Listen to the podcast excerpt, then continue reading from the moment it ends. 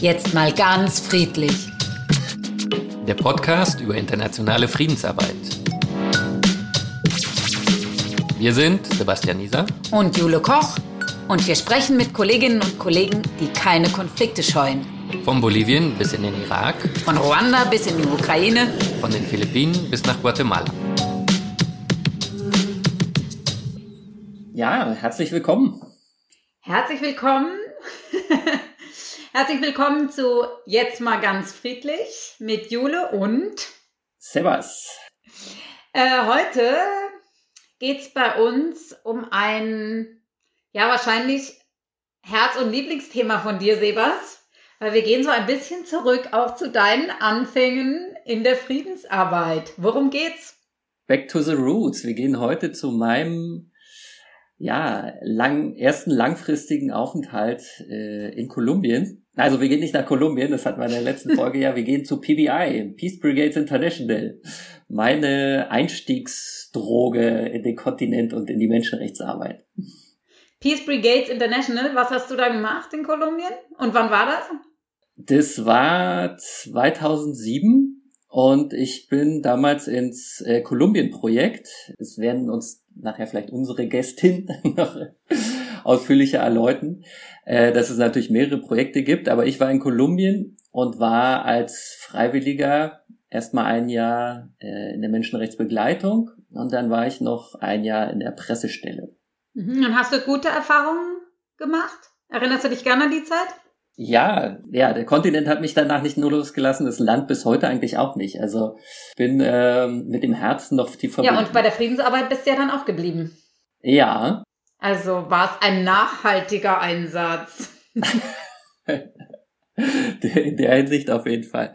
Nein, es war wirklich eine tolle, eine tolle Zeit. Also ich bin äh, dahin, habe, wie gesagt, mit PBI, da ist, hat es immer so eine Struktur, da wohnt man zusammen mit, mit internationalen Leuten und macht diese Arbeit, wohnt in dem Haus, in dem man ja auch die Arbeit macht. Äh, sehr intensiv, aber wirklich total toll. Und äh, der, der Sinn, der dahinter steckt, ist natürlich auch super. Also es hat mich schon auch ein bisschen geprägt. Ja, du hast jetzt schon ein paar Sachen, haben wir, sind schon jetzt so Stichworte gefallen, was so besonders ist an PBI. Und deswegen lohnt sich, glaube ich, auch erstmal so ein bisschen über die Organisation selber zu sprechen. Das ist ja anders als bei anderen Trägern vom ZFD. Nicht nur, dass man zusammen wohnt, so schulanteilmäßig, sondern man, die arbeiten auch hauptsächlich mit Freiwilligen und nicht mit Fachkräften oder auch mit Fachkräften, aber die Freiwilligen stehen stark im Zentrum. Und äh, sie arbeiten eben in der konkreten Begleitung von Menschenrechtsaktivisten und Aktivistinnen. Ich begrüße die Mieke, Mieke Wolters. Hallo? Hallo, Mieke Wolter, aber macht nichts. Wolter. genau. Sorry. Ja, macht nichts. Alles gut. Bist du nicht die Erste. Willst du mal erzählen, wie PBI funktioniert als Organisation? Was ist die Grundannahme und der Mechanismus? Genau, gerne. Ähm, ich kann ja ganz kurz auch noch sagen, also die ähm, Peace Brigades International, die wurden 81 gegründet äh, von vier Friedensaktivistinnen aus vier verschiedenen Kontinenten. Und der Gedanke dahinter ist eigentlich so ein bisschen, dass äh, beruht auf der Idee von Gandhi, von Mahatma Gandhi, ähm, die Idee der Friedensarmee so ein bisschen aufgegriffen wurde und also der gewaltfreie Widerstand. Und letzten Endes im selben Jahr der Gründung noch, also 81, äh, sich erste Freiwillige äh, nach Guatemala aufgemacht haben und dort zusammen mit ähm, lokalen Organisationen ähm, das Schutzkonzept entwickelt haben. In Guatemala? Und in Guatemala, genau. Die waren ja echt immer an der vordersten Front. Ja, kann man so sagen. Da, wenn ich noch mal den kurzen Einwurf erlauben darf. Ja, in Guatemala existiert PBI bis heute. Aber die waren zwischendurch mal raus, weil die nämlich dachten, so als der Friedensprozess war, so jetzt ist äh, eigentlich alles in Butter, jetzt brauchen, brauchen sie uns nicht mehr. Ja. Und es hat sich dann ein paar Jahre Weit später gefehlt. eben als, genau, als Trugschluss rausgestellt und die wurden dann wieder angefragt und sind dann tatsächlich wieder rein und sind bis heute da. Klammer zu.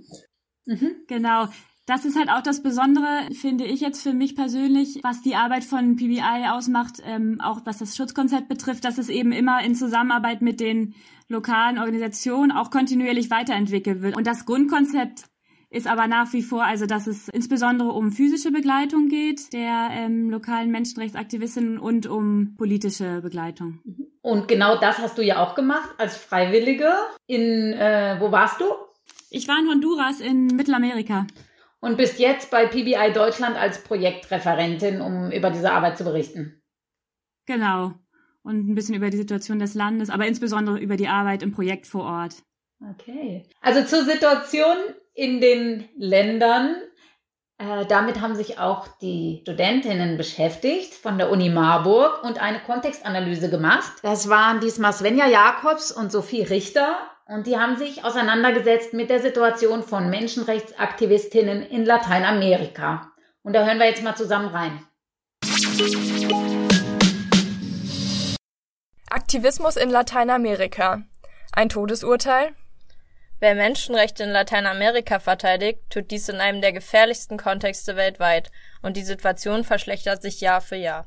2019 starben in Lateinamerika mehr als 200 Aktivisten und Aktivistinnen. Zum Vergleich auf dem afrikanischen Kontinent waren es 15. Doch es ist nicht nur die Angst um das eigene Leben, welche die Aufgabe dort so prekär macht. In keiner anderen Region werden Menschenrechtsaktivisten und Aktivistinnen so häufig bedroht und stigmatisiert wie in Lateinamerika.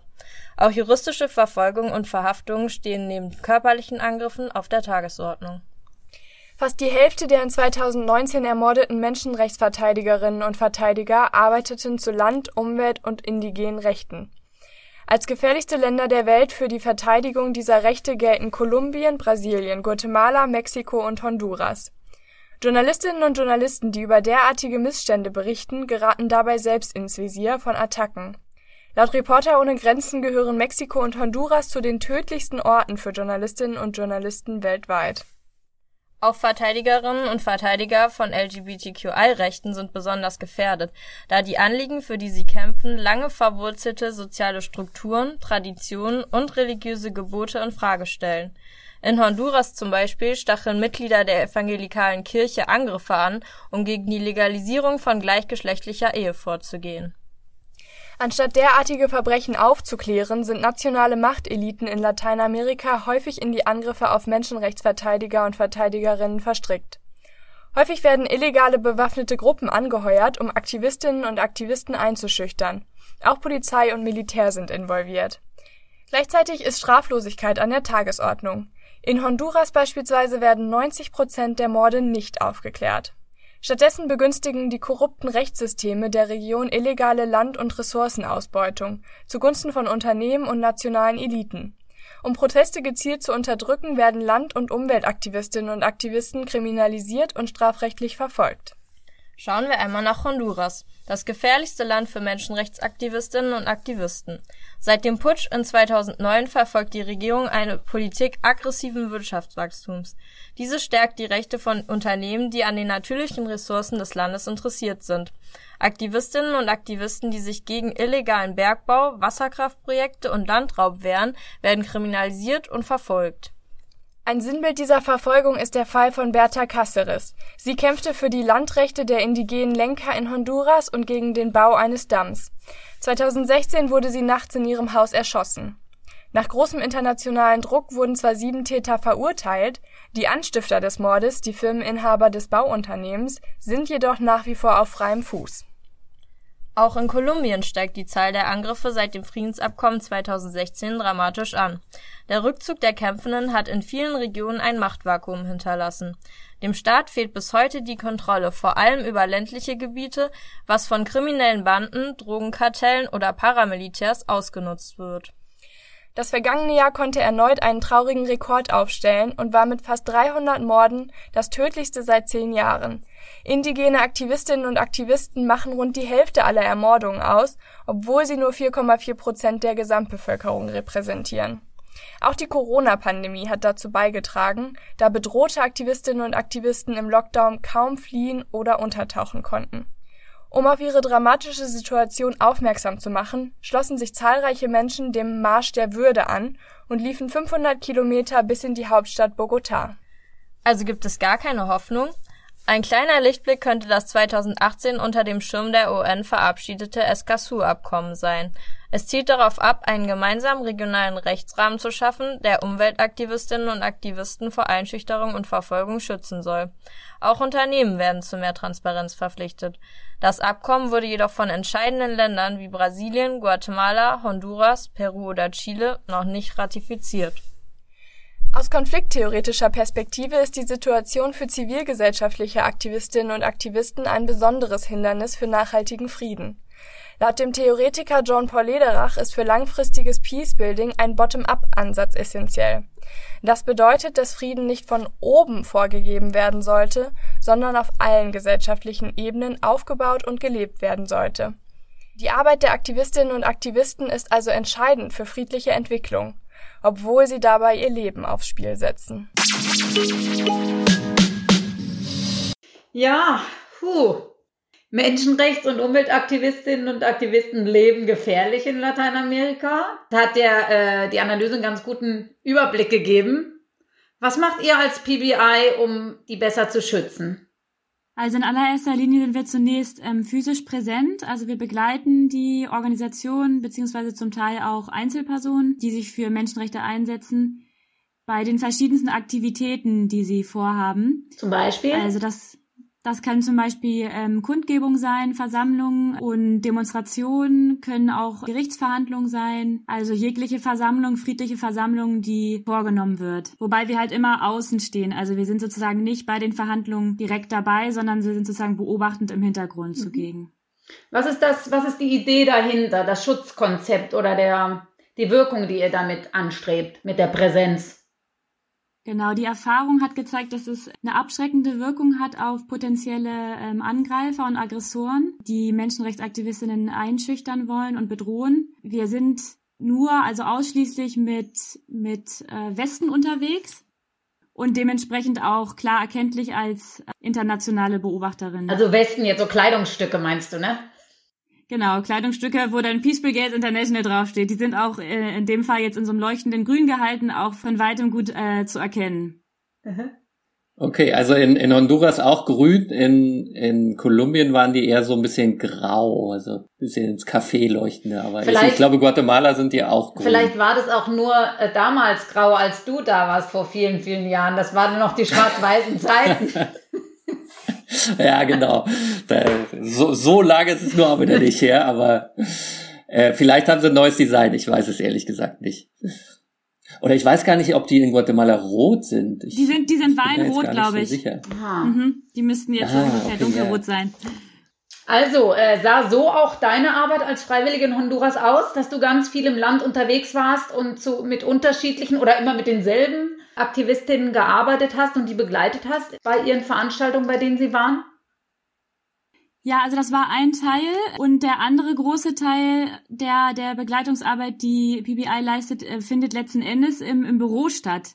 Also vom Büro aus, das sind dann insbesondere die Netzwerkarbeiten ähm, sozusagen. Also PBI verfügt über ein großes Unterstützerinnen-Netzwerk oder ähm, hat auch viel Kontakte eben zu zu zivilgesellschaftlichen Organisationen, zu nationalen und internationalen NGOs, aber auch zur Dipl Diplomatie und Politik und pflegt da auch den Kontakt. Darüber hinaus ist es auch eine, ein großer Teil, ähm, ist auch die Dokumentationsarbeit, also jeglicher Vorfall, der uns von den Organisationen, die wir begleiten, berichtet wird, wird eben festgehalten und ausgewertet und in verschiedensten ähm, Dokumenten und Formaten auch dann analysiert.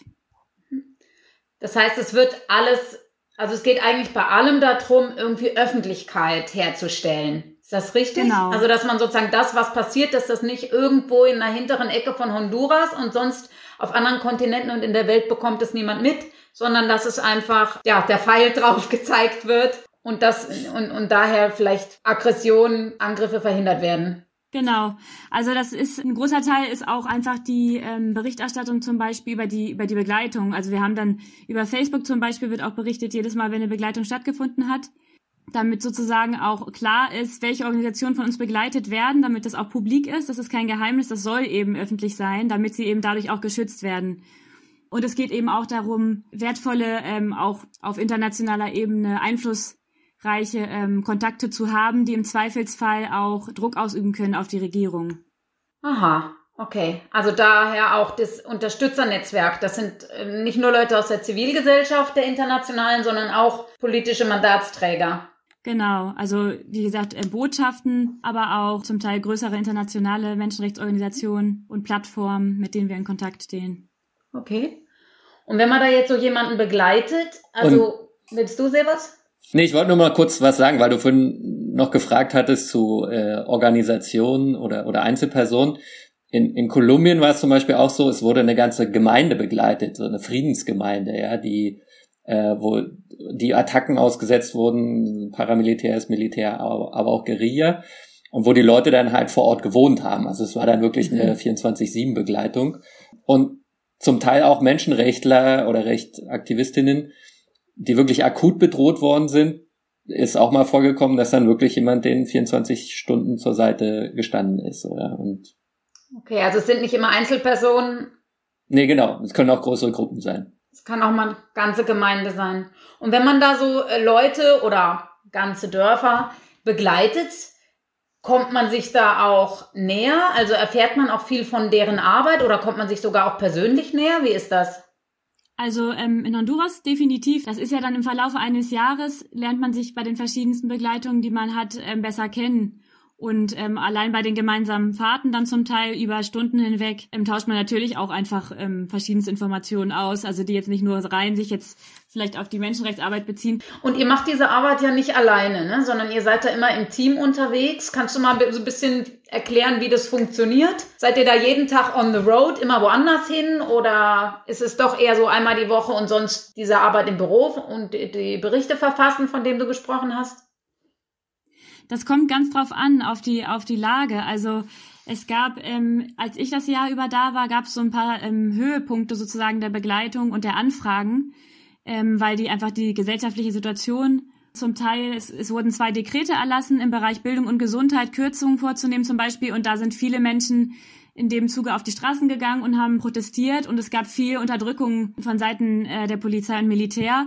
Und dementsprechend waren die Anfragen dann von den Organisationen auch verstärkter. Und das waren dann eben ganz volle Wochen, was die Begleitung betrifft.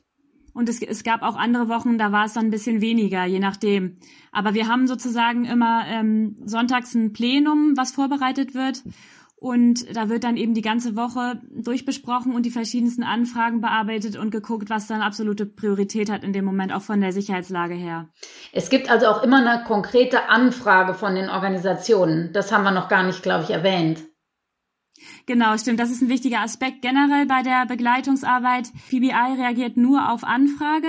Also zunächst, bevor eine Begleitung allgemein aufgenommen wird, also überhaupt die generelle Frage, welche Organisation PBI begleitet, ist vorher eine Anfrage von Seiten der Organisation aus passiert. Also es ist nicht so, dass PBI auf die Organisation zukommt und äh, fragt, sondern die Organisation hat äh, von PBI gehört und von der Arbeit und kommt und fragt.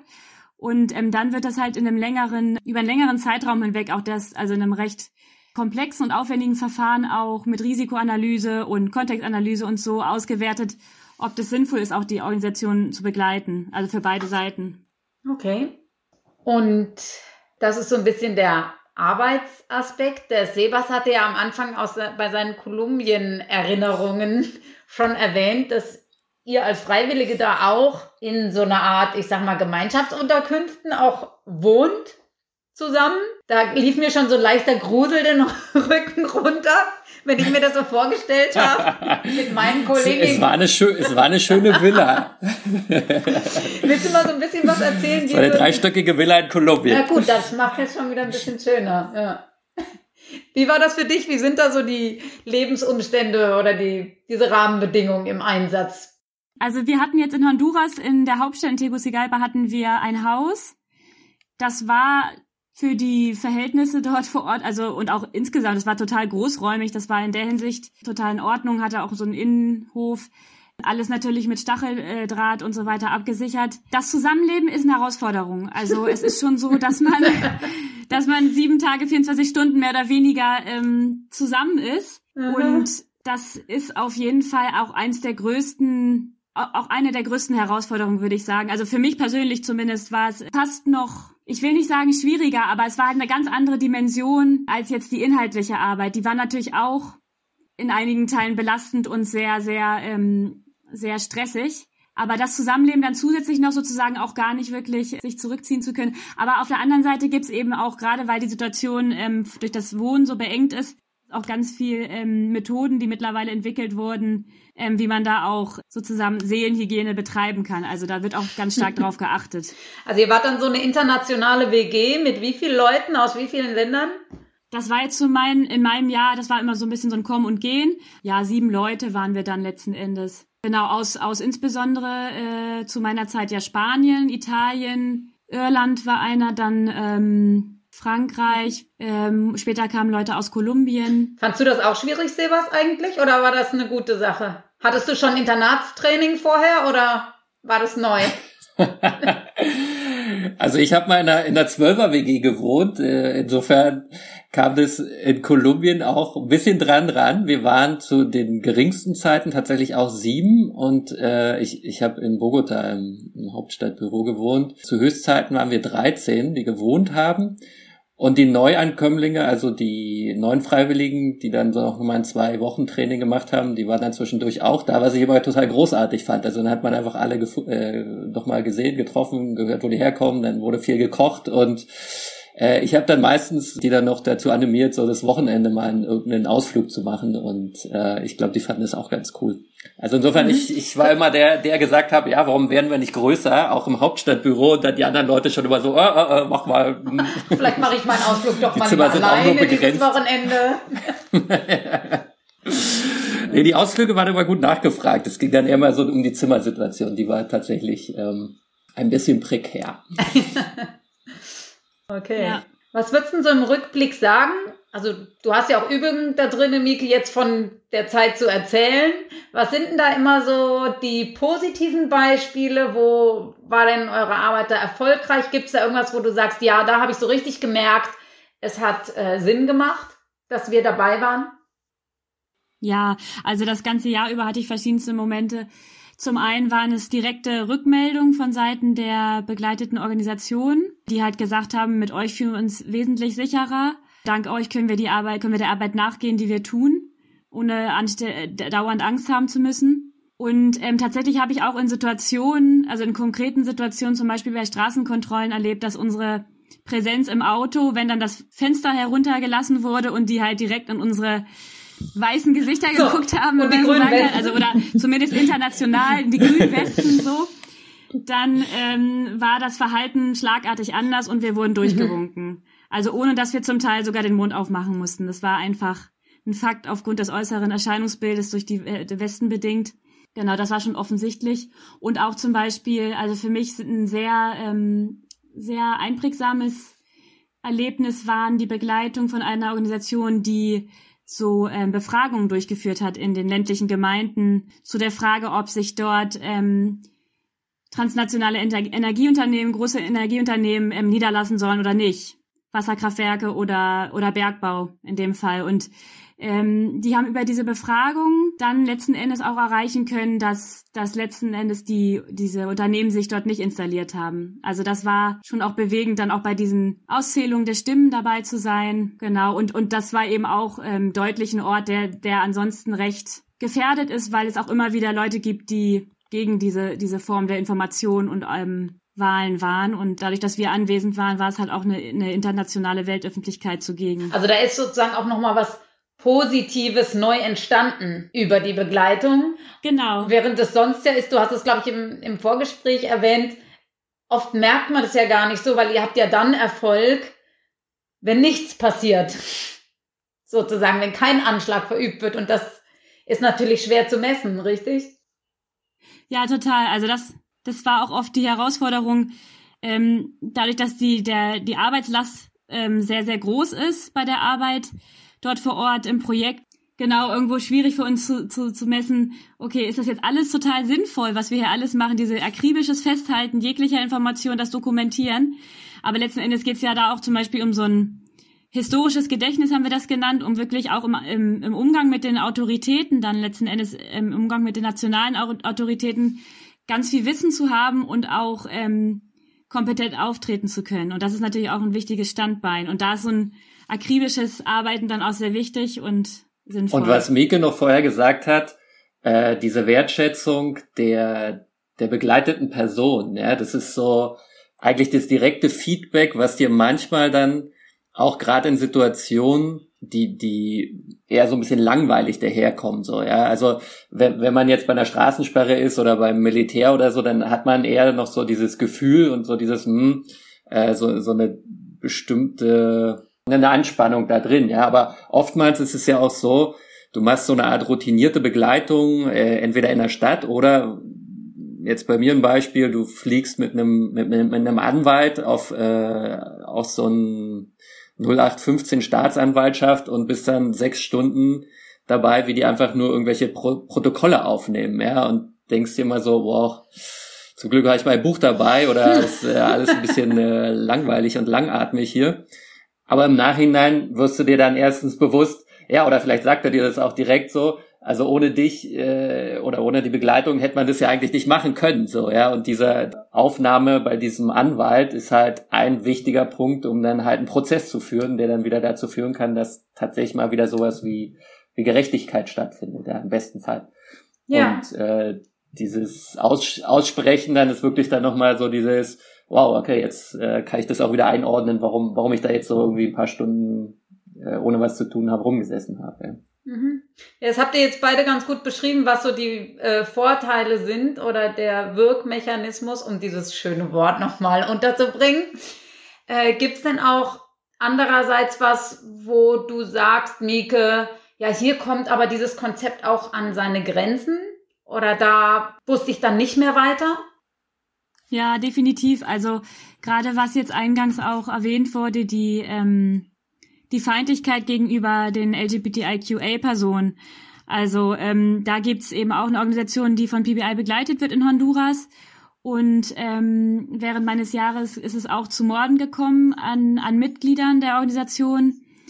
Und letzten Endes ist nie ganz klar, wer wirklich dahinter steckt. Also zum Teil ähm, offensichtliche Anfeindungen ähm, auf der Straße, passieren auf jeden Fall durch Polizei und Militär. Also es wird auch sozusagen in, von Uniform aus ähm, mit uniformiert, also Uniformierte verüben das. Die Morde, die nachts passieren, das ist nicht klar, ob das dann ähm, irgendwelche Privatpersonen sind, ob das die allgemeine Transphobie ist in der Gesellschaft, insbesondere also der Hass gegenüber Transfrauen. Das ist, äh, wird letzten Endes auch nicht aufgeklärt, weil, weil kein öffentliches Interesse daran besteht. Und ähm, zum einen haben wir da schon ähm, eine Einflussmöglichkeit, indem wir mit verschiedensten ähm, auch internationalen Organen im Austausch stehen und da ähm, Berichte verfassen und ähm, die auch an die Regierung dann ähm, gemeinsam schicken und auf die Situation hinweisen und ähm, auf die Verpflichtung hinweisen, diese Menschengruppe zu schützen. Ähm, zum anderen ist es natürlich die Frage, wie tief das auch in kulturellen und religiösen Geflogenheiten verankert ist und wie weit da unser Ein Einfluss reicht.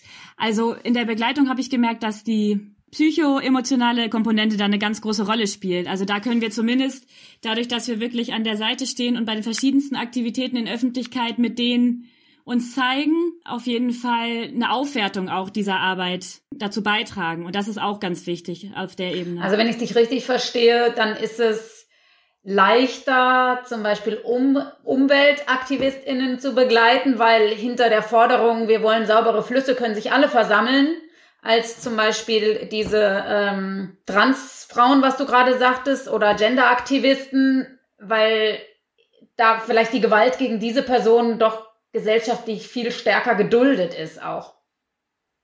Ja, ja, doch, das, ähm, das ist schon so. Also die gesellschaftliche Stigmatisierung ist da einfach noch total stark ausgeprägt und ähm, genau, gleichzeitig sind die Feinde vielleicht nicht so mächtig wie im, im, Fall, im Fall der Umweltaktivistinnen. Denn da gibt's ja auch ganz harte wirtschaftliche mhm. Interessen. Mhm. Genau, das sind halt, halt so seine Seiten. Das kam in unserer Kolumbien-Folge auch sehr gut raus übrigens. Äh, da ist das ja ähnlich. Hm. Aber ich, ich glaube, noch ein anderer Aspekt ist da auch die Verantwortlichkeiten. Ne? Also während du und PBI als internationale Organisation sozusagen das, die, den Druck der Weltöffentlichkeit auf staatliche Akteure ausübt, also auf die Gastregierung, sagen wir mal, ist, wenn die Täter aus dem privaten Umfeld kommen, halt schwierig da zu sagen, außer der Staatsanwaltschaft zu sagen, äh, ja vielleicht mal auch diesen Morden oder Attacken nachgehen. Äh, aber man kann sozusagen diese, diese direkte Haftbarkeit, ja, wie es in Honduras, wenn Uniformierte oder auch in Kolumbien, wenn da die in, in Verbrechen verwickelt sind. Äh, und diese Abschreckung ist halt einfach anders oder ist, ist wirkungsvoller einem Staat gegenüber, als es jetzt äh, irgendwelchen privaten Akteuren gegenüber ist. Definitiv. Also der, das, äh, der Handlungsbereich ist da im Wesentlichen eingeschränkter von Seiten von PBI in dem Moment und auch von anderen zivilgesellschaftlichen Organisationen. Apropos andere Organisationen. Wir haben jetzt viel über die direkte Begleitung gehört. Vielleicht kannst du auch noch mal was dazu sagen über das zweite Standbein, was so ein bisschen die unsichtbare Arbeit ist. Wie arbeitet man mit anderen Organisationen und auch mit internationalen Playern zusammen? Genau, also es gibt halt verschiedenste Treffen, die anberaumt werden mit zum Teil ähm, anderen zivilgesellschaftlichen Menschenrechtsorganisationen, unter anderem zum Beispiel Oxfam ähm, gibt es auch in Honduras, mit denen wir uns regelmäßig treffen und Informationen austauschen oder auch Peace Watch aus, ähm, aus der Schweiz. Also eben verschiedene zivilgesellschaftliche ähm, internationale Menschenrechtsorganisationen, wo wir dann auch zusammen uns setzen und ähm, auch zusammen gemeinsam Berichte verfassen, die eben veröffentlicht werden können und an, an auch internationale ähm, Repräsentantinnen verschickt werden. Und zum anderen ähm, pflegen wir auch den Kontakt mit zum Teil äh, mit nationalen Autoritäten, um da eben auch den in Tuchfühlung zu bleiben, in Anführungsstrichen, und immer wieder uns auch ins Gedächtnis zu rufen bei den lokalen Behörden und den lokalen Autoritäten vor Ort, um immer wieder auch zu zeigen, wir sind immer noch hier, wir sind auch immer noch für diese begleiteten Personen im Einsatz, das und das ist unser Wissensstand. Genau, es gibt ja auch immer so ein ziemlich krasses Rotationssystem, auch im Polizei- und äh, Militärapparat. Ne? Da muss man dann häufig mal sagen, so, das, wir sind immer noch da. Kennt ihr uns überhaupt schon? Genau. Das ist auch, das dient auch der, dem Schutz, also zum einen der Organisation, aber eben auch der Organisation, also der eigenen, also der, es dient dem Schutz von PBI und den Freiwilligen, die unterwegs sind. Dass da sozusagen auch klar ist, wer wir sind und mit welchen Absichten wir unterwegs sind im Land. Und zum anderen aber auch, ähm, um einfach immer wieder klar zu machen, dass, dass wir die und die und die Organisation begleiten und dass da eben keine Übergriffe passieren dann auch von Seiten der Autoritäten. Aber und es geht natürlich auch um, was heißt Diplomatie? Also es geht eigentlich darum, äh, im Verhältnis sozusagen immer im Kontakt zu bleiben, im Austausch zu bleiben. Denn ähm, die Prinzipien von PBI sind klar, also Unparteilichkeit, Nicht-Einmischung und das auch immer wieder klar zu benennen, dass wir für Menschenrechte sind, aber jetzt nicht konkret ähm, die Rechte oder ähm, Interessen einer ganz konkreten Organisation vertreten oder verteidigen, sondern eben, dass wir für Menschenrechte ähm, im Land sind. Was würdest du sagen, diese Diplomatie, wie du es gerade genannt hast, also diese Unterstützer, Netzwerkarbeit, Kontaktpflege, äh, dieser ganze, das Berichtswesen, macht das so 50 Prozent der Arbeit aus oder mehr oder weniger? Tatsächlich würde ich sagen, fast mehr.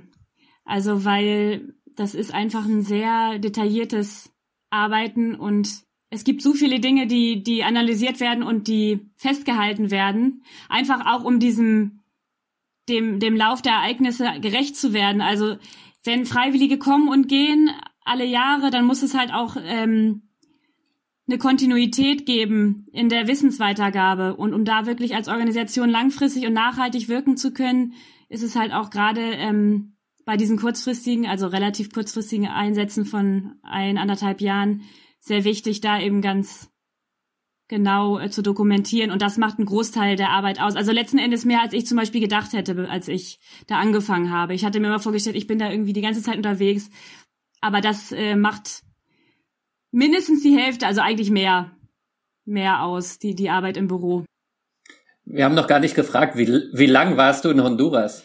Genau, ziemlich genau ein Jahr. Also ähm, letzten Endes bin ich direkt als das erste Evakuierungsflugzeug äh, von Tegucigalpa, also von San Pedro Sula in dem Fall, äh, nach Frankfurt gestartet ist, bin ich dann zurückgeflogen. Das war tatsächlich auch derselbe Tag, an dem ich so oder so meinen Rückflug ah, gebucht ja. hatte. Also an dem mein Jahr vorbei gewesen Wie wäre. Das mir. war ein bisschen zufällig. Ach ja, okay. Ja. Drei Fragen noch. Ja, ne? ich würde auch sagen, drei Fragen. Wir enden immer mit drei Fragen. Die erste ist, was hat dir besonders gefallen an Honduras? Die der Kontakt zu der ländlichen Bevölkerung, also zu den ähm, zu der bäuerlichen Bevölkerung, zu den Campesinos y Campesinas mhm.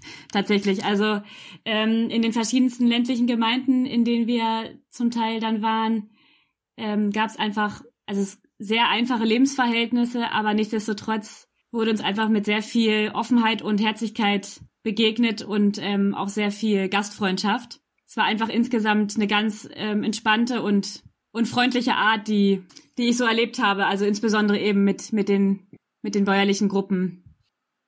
Was was fandest du dem gegenüber schwierig äh, in Honduras?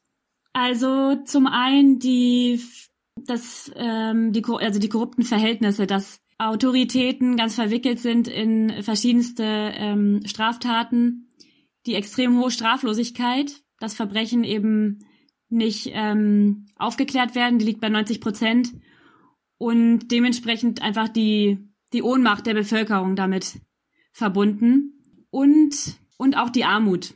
Und was hast du an deinen Wochenenden gemacht? In Honduras.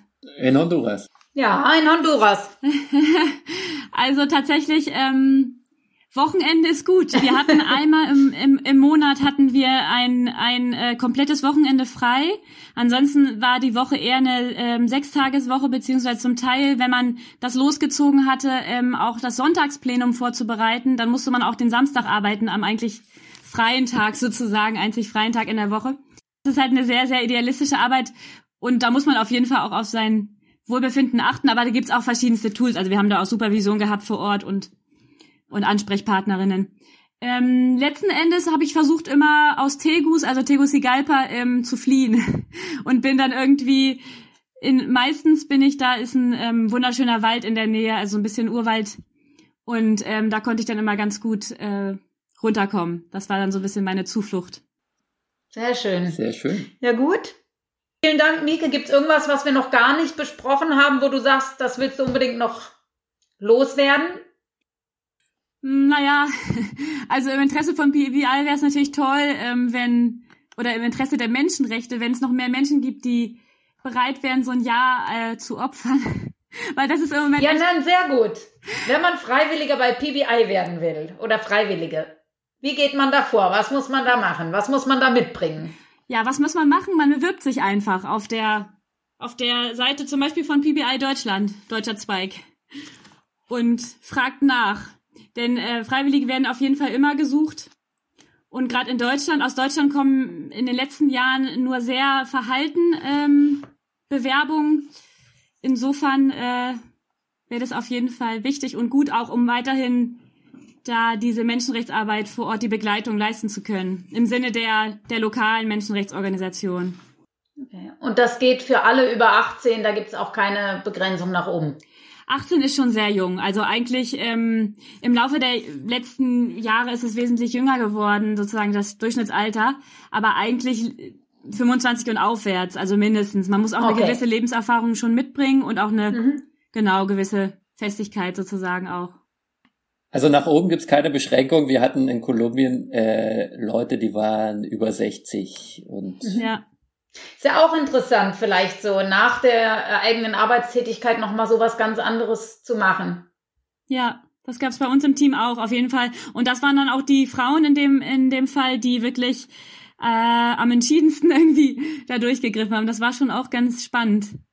Gut, haben wir noch einen äh, kleinen Aufruf gemacht am Ende. Sehr gut. Ja, ich, ich möchte den auch nochmal unterstützen. Also man, man erfährt in diesem Jahr oder auch mehr, in Kolumbien sind es glaube ich 18 Monate, äh, so viel und so coole Sachen, wie man sie niemals sonst erfahren würde. Ja, und es sind, äh, glaube ich, auch alles Länder, die mega spannend sind. Ja, mal von der traurigen Menschenrechtssituation abgesehen, aber man lernt auch so viele coole enthusiastische und ja einfach bewundernswerte Leute kennen, ja, die einfach diese Arbeit machen und die die man sonst glaube ich eher ja weiß ich nicht wie kennenlernen würde, also wahrscheinlich gar nicht.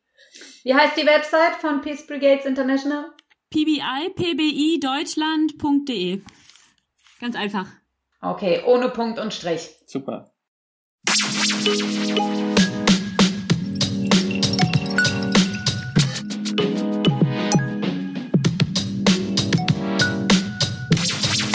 Das war der Podcast Jetzt mal ganz friedlich mit Jule Koch und Sebastian Nieser.